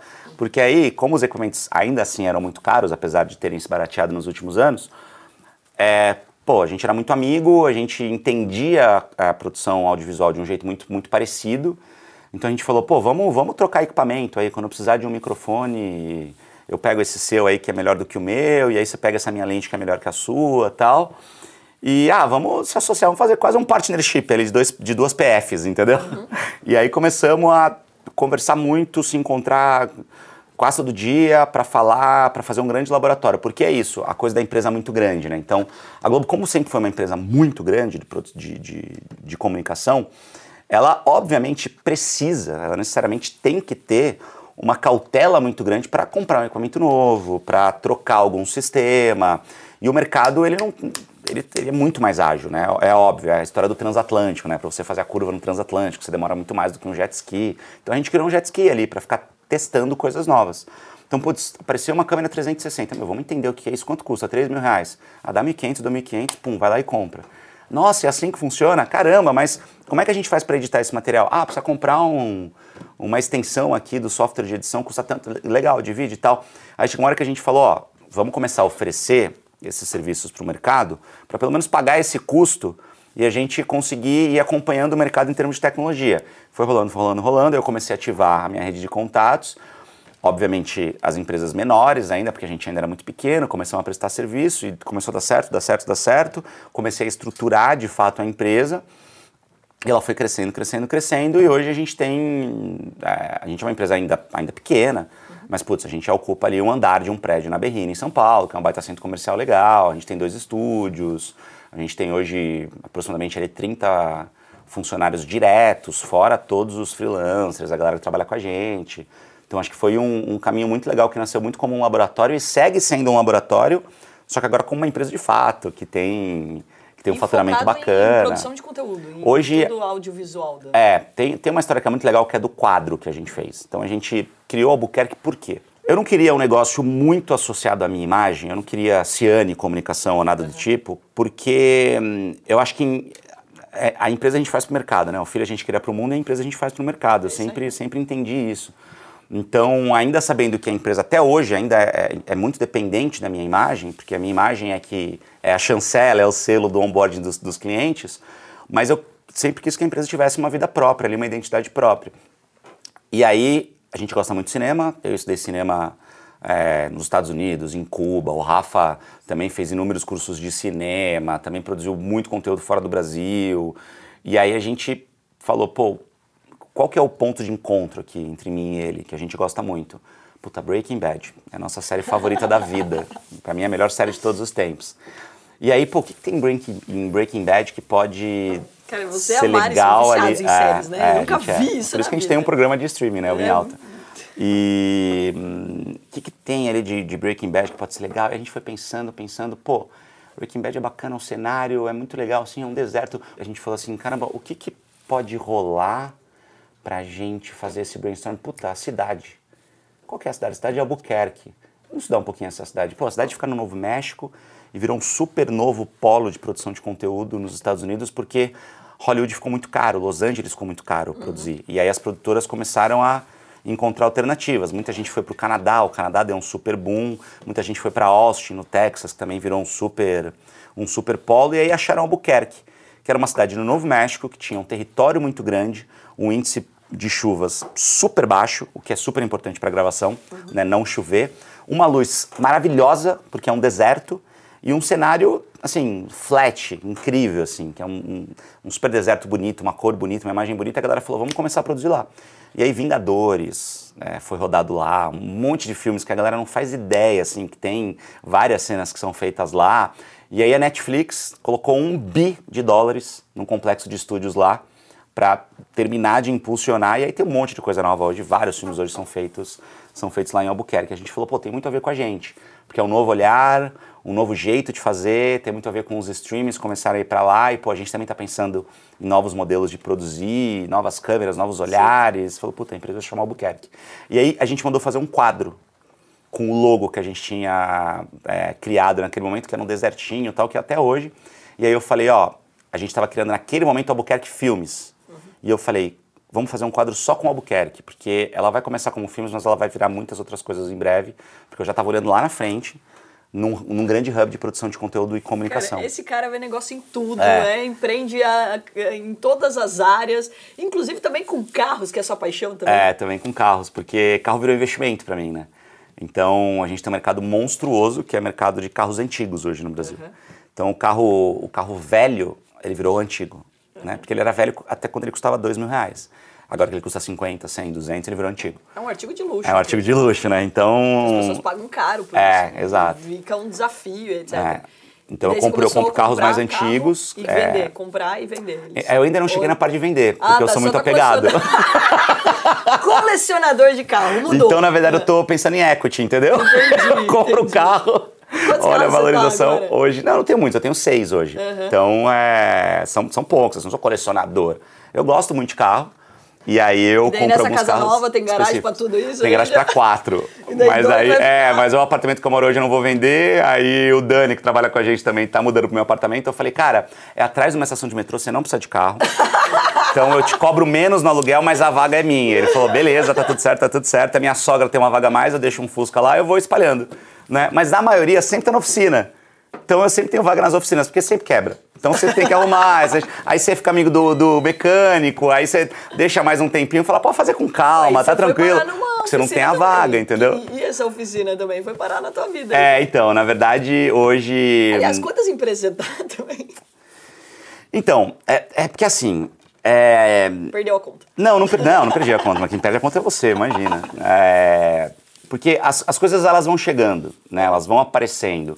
E aí a gente chega a um momento em que, pô, você já, já consegue criar um nome ali no mercado, ser conhecido, seu network começa a ficar cada vez mais interessante, mais bacana, e aparece muita oportunidade. Você sabe disso. E nem sempre é oportunidade. E às vezes até é, mas você não tá no momento de abraçar aquela oportunidade. Sim. Vai demorar tempo, daí, putz. É, entendeu? Então, então é isso. Então, na verdade, eu sempre tento entrar em negócios. É, a gente já conversou muito sobre isso, né? Em negócios que a gente vive conversando, discutindo e tal. Eu sempre tento entrar em negócios que eu não tô na operação. Sim. Porque não, não, não dá. E não faz sentido. E sendo muito sincero, eu não quero. Porque isso vai me trazer um nível de ansiedade muito grande. Então eu falo, gente, olha só, é muito simples. Eu não vou investir o que, o que vale, eu não vou colocar dinheiro no que vale, porque eu estou dando algo que é muito imensurável, que é a minha imagem, e eu não vou operacionalizar. Então, assim, se pintar a oportunidade para eu entrar como ou como mentor, ou como chairman, ou como presidente do conselho, tá tudo certo. Eu entro desde que seja um negócio que faça muito sentido para mim. É, caso contrário, não. Então tem muita oportunidade até para entrar nesses formatos, nesses modelos, mas que é um modelo de negócio que eu não acredito, ou que é um modelo de negócio que é zero escalável, ou que é um modelo de negócio que hum, ele até pode ser escalonável, mas o- o- a demanda de investimento é muito grande. E aí eu falo, cara, beleza, eu vou entrar hoje, esses caras vão usar minha imagem, eu vou ser diluidaço nas rodadas que a gente vai precisar fazer, e daqui a pouco eu vou ter meio por cento da empresa, isso não vai ser interessante, deixa quieto. Então tem muita coisa para analisar, você sabe disso Eu muito melhor do que, eu. O Felipe já está preparado para estar lá no Shark. É só falta dinheiro para investir, só isso que falta, porque é isso. Hoje eu tenho, eu tenho Toda algumas parte- empresas. Não, e toda a parte técnica você manja, né? Tá eu falando tenho- exatamente o que acontece. o É, vai ser diluído, o cara- entendeu? Porque é isso, porque às vezes você entra, o cara fala assim, ah, legal, você tem 10% da empresa. Pô, bacana, mas é uma empresa de tecnologia. Sim. E o cara Vai não pôs... um monte de Que vai precisar de cinco rodadas, entendeu? É, 0,1. aí você tem meio por cento. 0,10. Ah, legal, você tem meio por cento de não sei quantos milhões. Tá, mas é meio por cento, você não apita nada. Sim. A galera segue usando a tua imagem, vai saber quando você vai conseguir dar um exit ali, entendeu? Então, Te trava outras coisas, né? Me Porque trava também- outras coisas. Porque, queira ou não, você, né, hoje você é muito procurado para fazer publicidade. sim, né, eu tenho hoje vários mídia. contratos publicitários ativos. Exato, e daí quando você entra numa sociedade, você não vai poder fazer. Você cria Exato, eu me travo naquele setor, né? Então é, tem muita coisa para colocar para colocar na mesa. Então é isso. Hoje eu tenho a Albu hoje é, são três empresas. Na verdade são quatro e eu tenho três. Né? Eu sou majoritário na Content, na Com e na PHS. Então para o mercado é Albuquerque. Né? Mas internamente, até por questão de budget, de contratação, de equity, a gente tem a Albuquerque Content, que é essa empresa original que foi criada por mim e pelo Rafa. Então nessa empresa sou só eu e o Rafa, né? A gente tem a Albuquerque Com, que é a empresa que eu criei logo em seguida, que a gente trouxe o Will, que era o nosso agente até então, Sim. que é uma pessoa, assim, que é dona da minha vida, basicamente, hoje, que sabe muito mais da minha vida do que eu, e por isso que tem que ser uma pessoa muito de confiança, porque se fosse alguém que eu não confiasse, é, seria a coisa mais fácil do mundo eu tomar um golpe. Sim. Né? E isso acontece no mercado. É verdade. Então o Will é a pessoa você tá que eu ocupado acredito. lá trabalhando, muitas é, vezes é isso. Então o Will é a pessoa que eu acredito assim, cegamente, Uhum. que tem a minha senha do banco. E como é importante a gente ter alguém assim na nossa vida. Né? É verdade. Então a gente conseguiu, e nada mais justo do que transformar essa pessoa em meu sócio. Sim. Porque essa pessoa ela precisa ganhar grana comigo. Né? Então, tipo, o Will acho que é uma pessoa que a gente, pô, conseguiu fazer diferença na vida dele também. Isso é muito legal. Né? Então a gente também conseguiu empoderar ele é, na- no, no sentido de se transformar num gestor, né? Porque a gente não se vê, às vezes, com o potencial que a gente tem. né? É muito maluco. Às vezes precisa chegar alguém e falar assim, meu, você é bom. Você tem potencial, caramba. Vem aqui, vambora. E precisa ser a pessoa certa, porque às vezes a pessoa também só vem com esse papinho Sim. e no fim das contas a pessoa só tá te usando e você não tá ganhando nada. É verdade. Então eu fico é, muito feliz quando alguém que trabalha comigo ganha grana. E a, a minha maior felicidade do mundo assim aconteceu na virada desse ano, que o Rafa, é, a gente conseguiu fazer a primeira retirada legal da empresa depois de sete anos. Tá rico, gente. Porque Vamos a gente festa. tem. Não, mas le- é, não, é legal o almoço assim. tá garantido aqui. Legal dentro da, da- do que a gente, da política, a gente estabeleceu uma política Não de retirada saber, muito Você rígida. já falou que você ganhou dinheiro, eu quero o almoço pago. Ah, eu pago, vou falar o quê, né, Carol? Óbvio que eu pago pra Um você. vinho de 10 mil reais. Eu vou falar. Então, aí, aí a gente já vai ter que discutir um, um consórcio ali do vinho. É, ter que colocar um Fusca no rolo aí e tal. Mas é uma das, foi, um dos, assim, foi um dos momentos mais felizes da minha carreira como empreendedor. Claro. Quando o Rafa me abraçou, eu fico até emocionado falando isso de verdade, assim. Quando o Rafa me abraçou e falou assim, cara, obrigado, você não sabe a, a- a- o quanto você mudou minha vida. Eu fico real emocionado quando eu falo disso. Porque empreender também é sobre isso. É sobre mudar a vida das pessoas. Então, tipo, pegar o. E é engraçado que eu tô falando do Rafa, ele tá ali, né? Então, tipo, é muito, muito maluco, assim. Mas ele sabe disso, assim, a gente já conversou muito sobre isso. Empreender é sobre mudar a vida de pessoas. Não é sobre mudar só a sua vida. Se você está empreendendo e você está pensando em ficar rico, irmão, você está empreendendo pelos motivos errados, cara. É. Se eu não ficar rico empreendendo, mas se eu tiver bem de vida e eu mudar a vida de uma porrada de gente para melhor, cara, eu sou o empreendedor mais bem sucedido do mundo. Eu gosto muito de falar sobre o conceito de sucesso.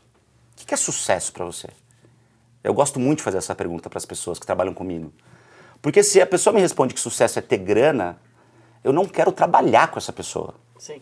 Porque hoje, graças a Deus, Carol, assim, eu posso falar que eu tenho grana. Sim. Sem vergonha. A gente tem vergonha de falar isso no Brasil, né?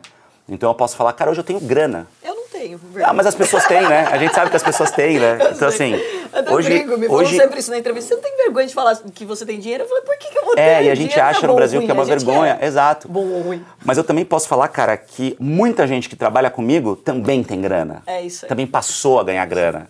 Sabe? Então, tipo, o, o Rafa acabou de comprar um apartamento com a esposa dele. Não é por causa de mim, é por causa do trabalho que ele fez. Claro. Mas é porque em algum momento a gente Trabalhou junto. trabalhou junto e a gente ganhou grana junto. E tipo, sabe, ele com a esposa dele também, que é um, uma pessoa maravilhosa, a Eli, eles conseguirem juntar a grana que ele pegou, que ele conseguiu da nossa empresa aí, putz, do Prolabore que ele Não, tem. isso é maravilhoso. Quando a gente vê, Cara. principalmente aqui na Ato, que a gente recebe tantos depoimentos, aí você fala, cara, uma pessoa que nunca imaginou ganhar esse dinheiro na vida, ele construir, ele né, prosperar. E o mais legal, a gente tem que lembrar o impacto que isso traz na economia. Quando você Sim, ganha dinheiro, você ganha dinheiro, a exato, gente gasta dinheiro. exato. A gente vai na padaria do seu Zé, na quitanda da Dona Maria, a gente emprega pessoas, a gente faz mais cursos, a gente faz a economia girar. E é uma lógica de economia que muita gente não entende, né? O Como quanto é se, importante. é, como, se, O, o dinheiro estivesse na nuvem. né? Exatamente, exatamente. Então, o quanto é importante a gente entender que quando a gente tem uma empresa e a gente pensa em empresa num conceito de growth, que a gente olha o equity que você está criando, eu falo, cara, eu tenho uma empresa hoje que já vale alguns bons milhões de reais Uhum. e eu não tenho Prolabore. Eu não tiro um centavo. Você sabe que é o mesmo conceito aqui da Ato, né? Mas tem que é ser. salário. Mas tem que ser. Não dá pra ser diferente. E eu achei que todo mundo ia achar o máximo. Quando eu falei que o meu salário era de um real, não sei o que, a acionista nem tinha dado bola. Eu falei, Mas, mas tá tudo bem. cobrar agora. É, mas assim, mas a gente vai cobrar. Lógico. Porque se você der um exit da Atom, como Sim, você já, claro. já, já vendeu pedaços dela para empresas monstruosas, cara, aí você vai olhar e falar: ah, ok. Agora eu entendi que aquele salário todo que eu abri mão, aquele prolabore que eu, todo que eu abri mão, ah, chegou. Sim. Né? E tipo. Não, as pessoas é- têm que se pagar, obviamente, por exemplo, quem trabalha no seu time recebe e tudo mais, É. né? A gente não tá falando aqui que todo Óbvio. mundo Não, tem que gente, pelo amor de Deus, isso é só o dono. É só o dono que não exato. ganha. Tá Mas tudo bem o outras resto. fontes de renda, O né? resto Então tem que você- ganhar. Exato. E você tem que ganhar bem. E você tem outras fontes de renda. Então você tá investindo no teu negócio. Exato. O maior erro é quando você fica sugando de todos os negócios ali, obviamente você não constrói patrimônio. E é muito maluco assim, porque, infelizmente, muito empresário não pensa assim no Brasil. Exato. Assim, a gente teve é, algumas é, tá oportunidades na de ter. Física e a empresa tá pobre. É isso, entendeu? E aí aí, não vai tipo. pra frente. E esse conceito também é, é, é- é completamente irreal. Da pessoa fala, ah, CPF pobre, CNPJ rico. Ou CNPJ pobre, CPF rico. Não, não é Dá isso. ser os dois, não? é. Não, mas dá. mas não dá pra ser imediatamente. Claro. Não tem mágica. Né? Então, tipo, gente, é uma construção. Sim. Eu e o Rafa, a gente abriu uma empresa com nada, Sim. com alguns equipamentos. E hoje a empresa vale alguns bons milhões de reais. É só olhar o faturamento, fazer uma conta de padaria ali de mercado que não é tão simples, mas sei lá, pega o último faturamento, multiplica por 10, você consegue ter algum cheiro de quanto a sua empresa vale, né? Então, cara, a nossa empresa vale alguns bons milhões de reais. Então você fala, pô, olha que legal que eu criei, né? E a empresa me paga, me paga com serviço, né? Então isso é muito valioso. Então eu chego lá, eu faço uma ligação, eu chego, tá um monte de luz montada, três câmeras ali, gente de pé para eu gravar, eu sento, gravo, vou embora. Isso é caro. Com certeza. Isso tem custo.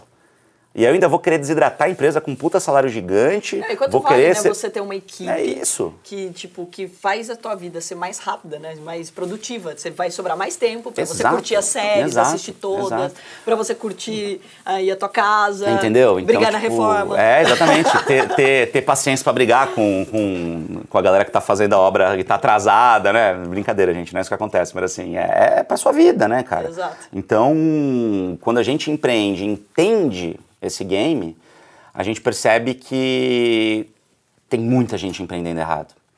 Tem muita gente pegando a conta de luz de casa e dando pro financeiro da empresa pagar ainda. Sim. Tem muita gente. Eu não vou para Albu todo dia. Então por que, que a Albu vai me pagar um salário? O salário de dono de empresa chama Pro Labore.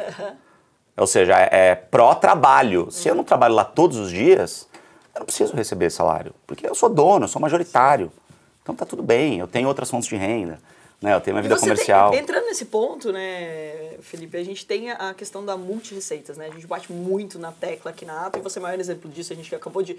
Na entrevista, a gente já encontrou várias fontes de É, renda que você algumas, tem. é. Você faz negócio em tudo, literalmente. Até na reforma da sua casa você fez. Até também, na né? reforma da minha casa. Porque tem, Tem empresa é. envolvida por trás, fazendo propaganda. Porque, pô, você já vai reformar. Você É. vai filmar tudo nos seus stories, É. né? No seu Instagram, que hoje vale É. dinheiro, né? Um stories. Que hoje, aliás, é a minha maior empresa. Que- É a minha empresa mais, mais lucrativa. Mesmo porque é a que menos pode gerar custo, né? Porque É é, só o Instagram tá lá, É. ou seja, o custo é você existir, É. então, ou seja, você tá lá fazendo os stories. É, ela, gera, ela gera um custo que eu zero, que é o custo da produção do conteúdo, porque eu Sim. gosto sempre de produzir conteúdos com o máximo de qualidade possível. E aí eu tenho a Albu, que me dá o meu prolabore, entre aspas, em, em produção. Então eu já mitigo esse custo, consigo produzir conteúdos com muita qualidade, consigo trazer marcas. Aí eu tenho o Will, que faz toda essa nossa parte de agente, mais ou menos, que hoje ele é nosso sócio. Sim. Mas o Will é quem cuida de toda a minha vida com a vida da Mari. Inclusive, se quiserem me contratar, o celular do Will tá no- na minha vida, do Instagram.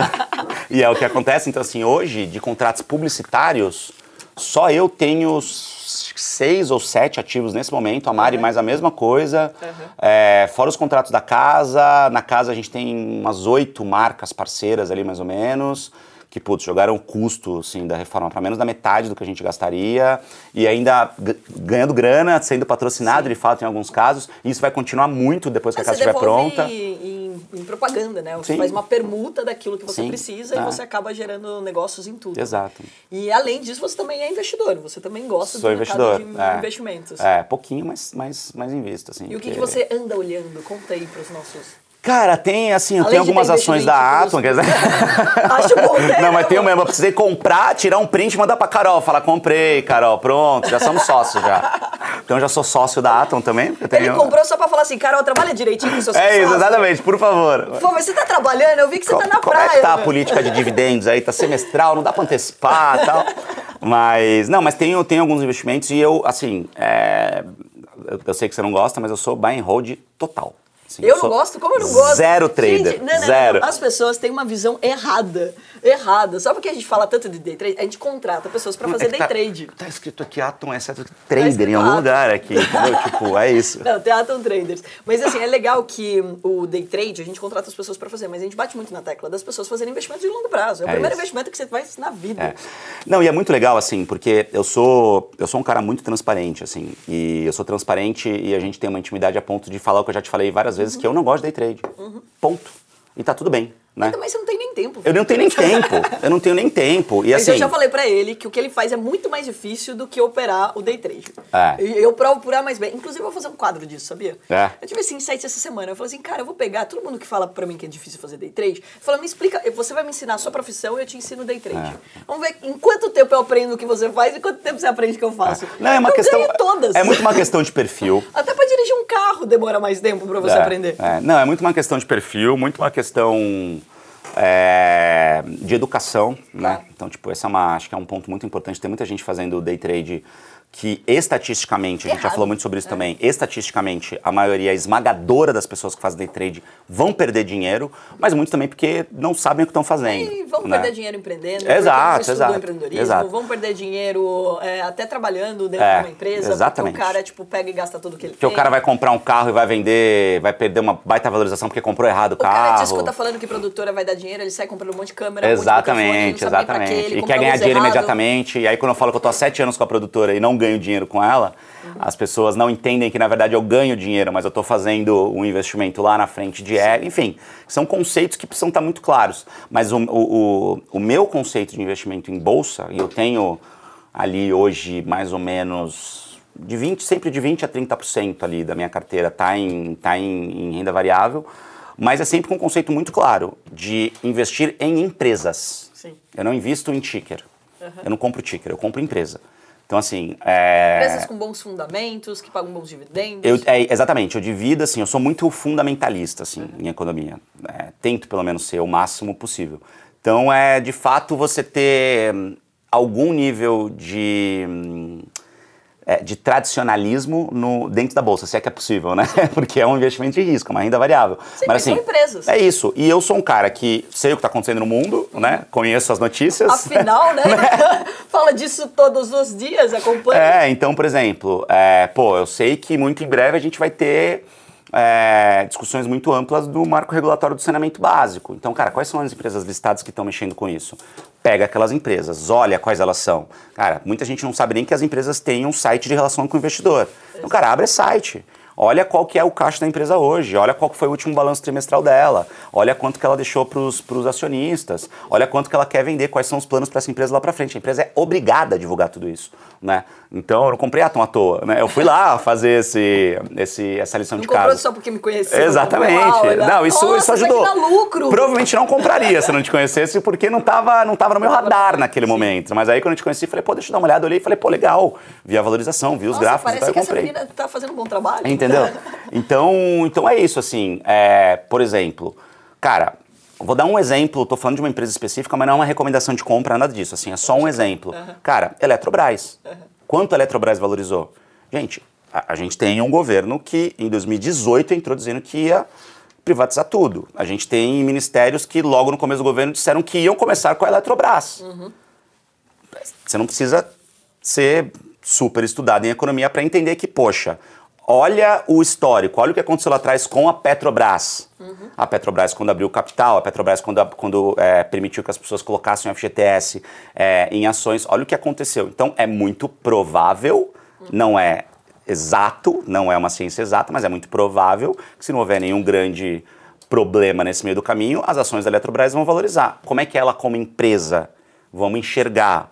Ah, pô, bacana, interessante, comprei. Ganhei grana com a Eletrobras. Mas perdi com muitas outras. Eu também fiz é, algumas relações de causa e efeito com, sei lá, empresas de setores que eu achei que iam bombar e não bombaram. Você aproveitou a Black Friday do mercado financeiro? Óbvio, Foi a pandemia. foi o, momento que eu, foi o momento que eu mais comprei. Não, a pandemia foi a Black Foi Friday. o momento que eu mais comprei. Cara, Então, assim, a gente tinha. tudo. É, assim, obviamente, né? Olha as empresas que. Algumas Não, as empresas quebraram, né? Não, é claro, mas É. as, as mais É sólidas. isso, é simples Porque, assim. você- quando você vai comprar na Black Friday, você vai procurar aquela TV que é super conhecida, aquela marca, não é? Você vai comprar aquela do Zezinho que você É nunca ouviu isso, falar. exatamente, exatamente. Simples assim, né? É. Eu acho que é, é um conceito básico que Não, você é faz no muito seu maluco. dia a dia, que você faz na bolsa. E eu vi as pessoas na, na, na Black Friday, eu vi as pessoas na, na pandemia vendendo. Eu falei, cara, por que você está vendendo? Ah, eu estou vendendo porque o mercado está derretendo. Eu falei, mas calma, gente, o mercado ele vai, ele vai seguir. Tipo, se você está vendendo, ah, não, mas eu perdi muito. Eu falei, não, você só perdeu agora que você vendeu. Exatamente. Enquanto você não vende, você não perde, Você não porque você realiza. não está realizando esse prejuízo. Sim. Então, cara, se eu acredito na empresa, e eu já tinha aquelas ações antes da pandemia, quando a ação derrete, eu compro mais. Porque se eu estou com alguma análise minimamente fundamentalista, eu estou entendendo que aquela empresa é sólida e ela vai persistir a isso, eu dobro a minha posição naquela empresa porque eu sei que ela vai valorizar em algum momento. Mas, de novo, gente, isso não é uma regra, tá? Isso é o jeito que eu penso. E talvez daqui a um ano eu pense completamente diferente. Com certeza. Porque eu acho que é isso que a gente tem que. Um dos investimentos, entender. na verdade, é acompanhar, né? Você É isso. vai mudar o cenário, vai mudar o teu conceito. Exatamente. Você vai mudar também como receitas e tudo mais. Exato. Vai chegar um ponto da tua vida que você precisa tomar menos risco ou mais Exatamente, risco. É exatamente. totalmente diferente. Agora você está Exatamente. entrando numa vida de casado, É. então, ou seja, mais responsabilidades, tudo isso muda. Não, e quando você cara- vai comprar outras empresas, por exemplo, na pessoa, no, no, no seu dia a dia, na, no- na pessoa física, né? Tipo, fazer outros investimentos, então, ou Sim. seja, tem tudo isso. Não, e, e tem, tá tem uma coisa que é certo. muito maluco, assim. é, de novo, é só você. Você não precisa nem ser um grande estudioso do mercado financeiro assim. Cara, Bolsa de Valores, ela estava batendo 130 mil pontos antes da pandemia. Né? Que mesmo que você não entenda, se você está aqui, você entende, mas assim, mesmo que você não entenda, se tiver alguém perto de você que não entende, é só você saber que é um indicador. É, é, é o indicador que existe. Você não precisa nem saber o que significam esses pontos, mas são 130 mil pontos. Na pandemia foi para 80. Agora a gente está ali desesperando para bater 100 de novo, né? Sobe, desce, fecha 99. Ano de eleição também, Entendeu? guerra, ano de eleição, tudo. guerra, um monte de coisa. Mas, cara, é, quanto está barril de petróleo hoje? Há dois anos, barril de petróleo estava negativo. Negativo. Significava que eu tenho petróleo, eu te pago para você ficar com o meu petróleo, porque eu não tenho onde guardar. Então, gente, petróleo é commodity. Por que, que as pessoas não investiram em petróleo? As pessoas que tinham grana sobrando, óbvio, né? Que tinham ali dinheiro para investir. Cara, investir em petróleo. Hoje, olha só como é que está o petróleo, porque infelizmente a gente teve a guerra, né? Isso fez também com que o preço subisse, mas mesmo sem a guerra a gente ia ter uma apreciação. Não dava para o petróleo continuar com o preço negativo. preço. Você entendeu? Então são momentos do mercado que você tem que olhar e falar assim, gente, o petróleo não vai acabar imediatamente. Os carros elétricos não vão ser substituídos 100% agora. É o seguinte, o próximo papo vai ser no Boteco, porque acabei de descobrir que você conhece o que é CDB e não é investimento. Não é investimento, não é renda fixa. Ela é bem variável, aliás, porque Meu Deus, que você falando vai ficar melhor do É, que eu. assim, CDB, gente, é, não sei se pode falar palavrão aqui nesse podcast, mas Pode é o o tradicional quiser. cu de burro, né? O que que acontece? Primeira vez que eu fui ali, repórter, em Dracena, lá no interior de São Paulo, cheguei, não fazia ideia do que era isso, porque isso em São Paulo não existe, ou se existe, não tá no meu bairro ali, onde eu ando, nos botecos que eu vou, porque eu não conhecia. Você tá num boteco muito elitizado em São Paulo. Não, olha, pior é que eu ando nos botecos, fala aí, Rafa. Eu, eu chego em boteco de São Paulo, eu pergunto. Nossa eu Senhora. pergunto, tem CDB? Daí se a pessoa não sabe, eu traduzo. Pra... É, a galera não sabe, cara. Assim, é o cu de burro que é um copinho, copinho de, de pinga, normalmente, copinho de cachaça, né? Com limão e sal. É, só limão e isso, sal. né? Limão e sal. E é um suco de limão com sal. Aí, beleza. Aí eu cheguei em Dracena, lá no interior, fomos pra um lugar que, putz, a gente tomava uma cerveja super gelada, tá? Era uma delícia. Tava lá com os meus amigos e tal. Aí tava com a, Cami- com a, com a Camila, o Vidinha, que era um amigão meu da época lá e tal. Ah, meu, pô, toma o cu de burro, você, você conhece? Falei, puta, não conheço. Não, toma com a cerveja, você vai gostar. Eu peguei, vlau, virei. Meio copinho de cu de burro. É limão com sal. É um negócio pra você tomar um golinho, pra dar uma... Você segura na boca, É, toma a dar cerveja em cima. Uma distringência, assim, né? Pra dar um Você negocinho que maroto. quem não gosta muito de cerveja, começa tomando assim. É uma delícia, meu. Porque você dá só uma goladinha, cerveja, assim, bem... tomava é, só um negocinho.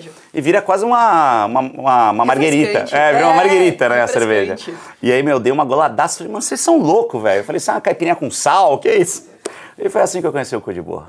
Olha só. Então, o nosso próximo papo vai ser literalmente no boteco. Por favor. Eu só ia fazer um parênteses aqui. A gente começou falando de pandemia, de Black Friday, etc. E nas minhas palestras, quando eu, principalmente tem muita mulher, eu falo assim, cara, imagina uma bolsa da Louis Vuitton que tava, sei lá, 20 mil reais. E daí eu te falo assim, ó, quer comprar por 200 reais? É. Você nem pensa, você fala, compro.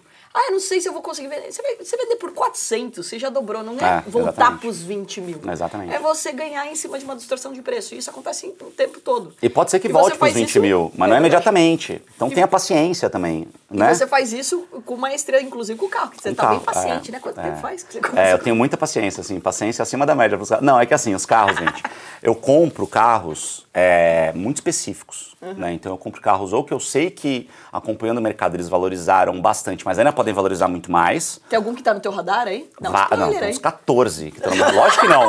Porque eu já tô negociando, tô conversando na internet, se eu falar, o cara vai subir o preço, você tá louca? Tá doida? Jamais vou falar qual tá no meu Não, radar. Você quer comprar na tua frente. Não, mas assim, ó. É... Bancada, né? São basicamente ou carros, ou os carros antigos esportivos, Uhum. as versões mais exclusivas, ou alguns modelos é, que ou estão sumindo ou são muito queridos. Por exemplo, Fusca. Cara, se você comprar direito, se você comprar bem um Fusca que está com preço bom e um Fusca que está com uma estrutura boa, o mais importante do carro antigo é a estrutura. Se a estrutura Fusca tiver. ainda dá pra valorizar? O quê? Achei que tinha tanto. Você não Fusca faz azul ideia. vale mais? Porque Fusca, Fusca, azul Fusca, tapa, Fusca né? azul vale mais diversão.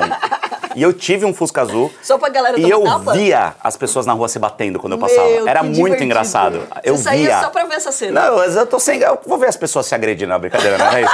Mas assim, eu via aquela brincadeira, ô, Fusca Vamos azul. explicar, gente. Pra quem não sabe essa brincadeira, é aqui do interior também, né? É, você vê o Fusca eu sou de azul. Santos e não tinha essa brincadeira em Santos. Então, no Fusca Não azul tinha. você dá um tapa. É um tapa que você conhece. É um soquinho. É, então É um soquinho na amizade. Ó, o Dani. Não, é, um, não é um socão. Na verdade, é um tapa na cabeça. É um tapa na cabeça. Virou um soquinho, sei lá. E, o, e a Kombi azul é murro no estômago. Que eu acabei de comprar uma.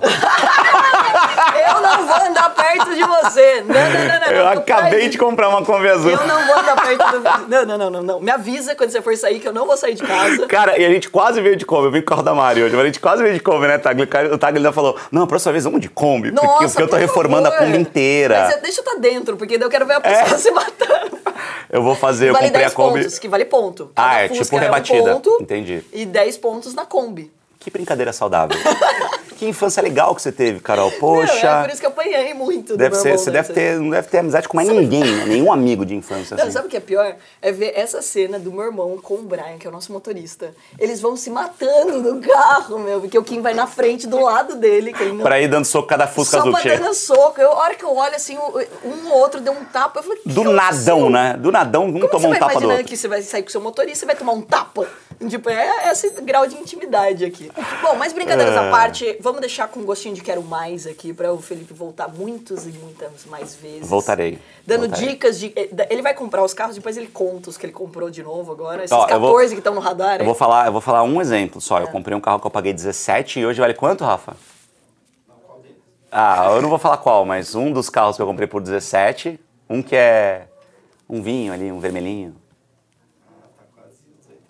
É, de 80 a 100, né? De mais ou menos, 17 né? foi pra 80. É. É um ótimo investimento, hein? Coloquei um pouquinho de dinheiro ali, porque assim, arrumar o que eu acho legal é que se você compra ação, se você compra ali papel na bolsa, você fica, você vê rendendo ali, crescendo e tal, mas é um, um negócio ali na tela do computador. Se você compra o carro, você usa o carro, entendeu? Você brinca Eu sei, com eu o carro. uma Porsche Então, você comprou uma Porsche, você ganhou dinheiro com a Porsche e você tem uma Porsche, caramba, entendeu? Tô ganhando dinheiro com É ela. isso. Eu tô achando e vai, e vai me maravilhoso. vender. Tem duas coisas que me deu muita alegria com a Porsche. Vai me vender pelo preço que você pagou, só pra deixar Não claro. vou, não. Vai sim. Não vou. A amizade não chegou nesse nível. Isso aconteceu com, com o Ademar, né? Isso, eh, Eu gravei um podcast com ele, ele pegou e falou que ele comprava e vendia carro, tinha comprado e vendido dois mil carros. Eu falei, cara, dá pra ganhar dinheiro com isso? Dá, você me ensina a bolsa, eu te ensino isso. Eu falei, tá, então eu vou comprar a Porsche pelo preço que você pagou. Aham. E daí eu paguei o preço pra ele, né? Paguei ali à vista, que ele também tinha comprado à vista. Sim. E, meu, 30 dias depois já tava 70 mil mais Ah. caro e agora já tá quase 200 mais caro do que É. eu paguei. Não, assim, maravilhoso. to- todos os carros- e não- sabe o que é o mais legal?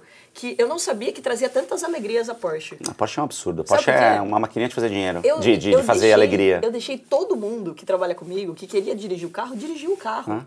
E daí você fala, cara, você deixou seus três dedos operar, é, dirigir o seu carro. Eu falei, eu deixo eles operarem o meu dinheiro. É É, não vou deixar de dirigir o meu carro, que tem seguro. É muito mais arriscado, é muito mais arriscado. Então, tipo, pô, o cara fez um milhão no ano aqui dentro da Atom, então eu sei que ele tem, ele tem bagagem pra pagar o carro. Sei, sei. E teve, teve caso de ralar em minha roda. É, Brian. aí, tá vendo? O Brian ralou minhas duas rodas. É, eu ficaria- bem. eu ficaria bem bravo. Ficaria bem Mas eu bravo. vou mandar lá na, pra você consertar quando ralar. Pode Então, mandar, tá- pode mandar que a gente conserta. No, é isso. no Vasco, na Faixa. É, a, gente, a gente conversa, a gente troca pra alguma outra coisa. É escambo, sabe? É isso. Bermuda. Bom, pessoal, se vocês gostaram desse papo aí, compartilha com o maior número de pessoas, que é assim que a gente muda o nosso país, é através do conhecimento. Agradecer imensamente o Felipe aqui pela nossa Obrigado, Carolzita. papo, a Eu que agradeço. presença. Muito bom.